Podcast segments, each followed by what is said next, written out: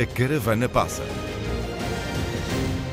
Já a Casa da Cultura ficava lá atrás, no breu frio da noite da Marinha Grande, e Lara, Lara Maranhão. comentava a jovialidade de um homem que não deu tréguas ao fascismo e combateu o vírus da PIDE. E quando todas estas nuvens nos assombram, está aqui a réstia na voz, eh, numa voz que, sendo de alguém já com alguma idade, é super límpida e é a tal voz de que nós precisamos para acreditar que efetivamente fascismo nunca mais no nosso país. Lara fala de Do Domingos Abrantes, claro. acabado de fazer 87 anos, alerta para os que andam por aí a querer mudar o regime. A direita, digamos, não vê outra solução para a sua eternidade e para levar aonde quer que sempre quis, que é, naturalmente, mudar o regime.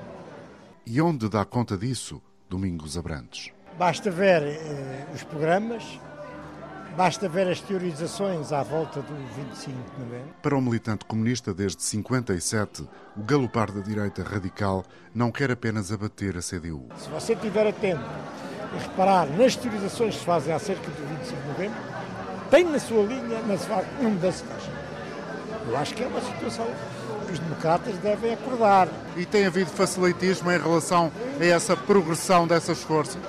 Basta ver, basta ver, basta ver o espaço que as forças reacionárias têm, sem haver uma crítica às questões de fundo que essa gente levanta.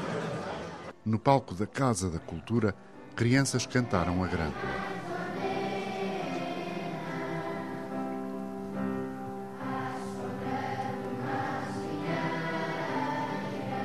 Nos 50 anos do 25 de Abril, Domingos Abrantes quer comemorar as conquistas, mas não o que agora mancha os ideais da Revolução.